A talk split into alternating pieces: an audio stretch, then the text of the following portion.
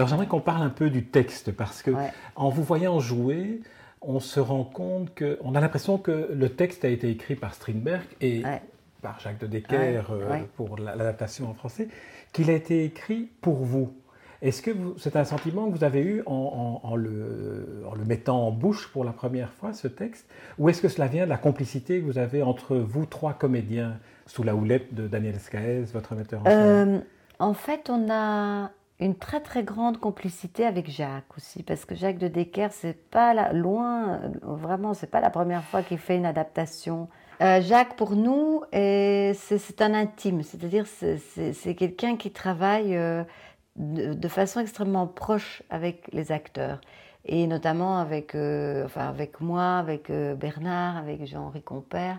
Il nous connaît bien, il sait comment on parle, il connaît les fluctuations de nos voix il connaît nos, respirations, nos rythmes en tant qu'acteur. Et donc c'est quelqu'un qui, avec sa plume, a l'art euh, vraiment d'écrire un texte. Enfin, là, il s'agit d'une adaptation. C'est évidemment le texte de, le texte de Strindberg, mais il a il a l'art de, de, réinventer les mots euh, en sachant déjà très bien comment nous on va les comment on va les dire. Donc, je ne vais pas dire que c'est du sur mesure, mais mais un, peu quasi.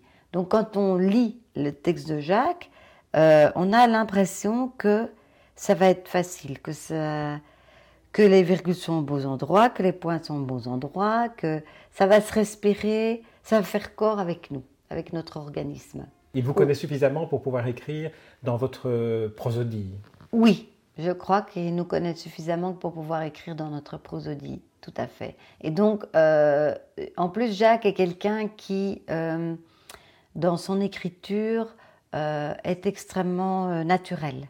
Et il donne aux comédiens la part belle du, du jeu. C'est pas quelqu'un qui fait du, de la littérature. Il se met vraiment au service du passage, du passage de l'histoire au public par le biais de l'acteur. Donc on a toujours l'impression avec Jacques que c'est pas lui qui se met en valeur. il n'a pas le souci de se mettre en valeur lui.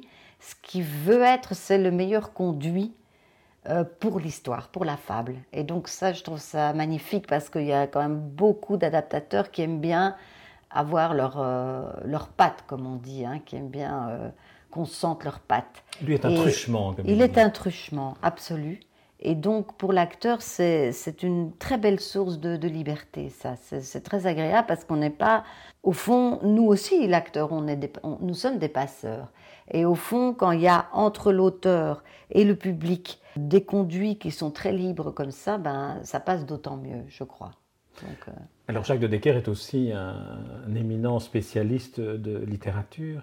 Est-ce qu'il vous, donne des indications sur, euh, par exemple, le contexte dans lequel la pièce est écrite, la biographie de l'auteur, ou est-ce qu'il les donne à votre metteur en scène? Euh, Est-ce qu'il a un travail de, de pédagogie à, l'égard des, comédiens? Non, pas du tout, du tout. Jacques, euh, il nous livre le texte. Bon, sans doute qu'avec le metteur en scène, il discute, mais je ne dirais pas que c'est de la pédagogie ils discutent, euh, sans doute qu'ils construisent un peu la chose à deux, mais c'est artistique, c'est pas pédagogique, certainement pas littéraire. Et avec nous, les acteurs, Jacques ne nous donne jamais, jamais aucune consigne. Il vient écouter la première lecture.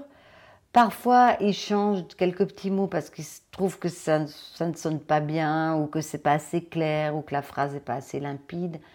Euh, mais c'est tout. À part ça, euh, après, il vient plus. Il revient euh, au général. Il vient s'asseoir dans le fond de la salle. Il regarde. Et, voilà, c'est un homme assez qui laisse beaucoup la place aux autres en fait. C'est pas quelqu'un qui, qui, qui appuie sa présence ou sa volonté. Il se met vraiment au service de, des artistes au fond. Vous avez l'occasion de travailler sur d'autres euh, sur d'autres pièces qu'il a qu'il a adaptées? Oui, oui, il a il a fait une adaptation euh, pour moi. Enfin, je prends cet exemple parce que c'est moi qui avais mis en scène. C'était la ronde de Schnitzler. Et là, on a fait un travail. Enfin, il a fait un travail formidable et on l'a fait. Je veux dire à deux. Il, il avait la connaissance de ce que je souhaitais faire. sur le plateau. Il avait cette connaissance-là, mais on n'a pas travaillé à deux. Je veux dire, c'est lui, il, il, est, voilà, il travaille seul et puis il me livre les choses. Euh, et moi, je lui fais confiance, hein, parce que je ne connais ni le danois, ni le suédois, ni l'allemand. Euh, je, ne maîtrise pas tout cela. Donc, euh, et ça, c'est un très très beau souvenir avec, avec lui, un excellent souvenir. Bon, il avait aussi fait le, le, Hamlet, le Hamlet de Shakespeare. Alors là, on s'attaque à Shakespeare. Là, on s'attaque à Shakespeare. Mais c'est toujours la même, la même, le même plaisir de dire ces mots, de dire son texte. Il m'a toujours donné l'impression, et c'est peut-être ça qui l'aide à, faire des adaptations qui sont si proches des comédiens, d'avoir une sorte, un peu comme Albert Camus, d'amour immodéré de la famille du théâtre et surtout des comédiens. Il a un amour immodéré de la famille du théâtre et des comédiens, oui, je crois. Je crois, c'est un vrai amoureux du théâtre et c'est un vrai amoureux des acteurs et des actrices.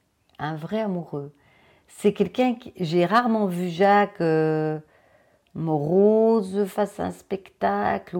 C'est quelqu'un qui est vraiment enthousiaste dans le sens premier du terme, c'est-à-dire qu'il est, il est animé par le théâtre.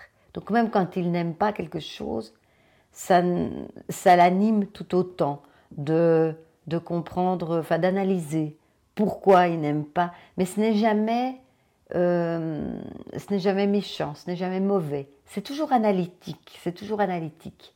Donc c'est sa force aussi.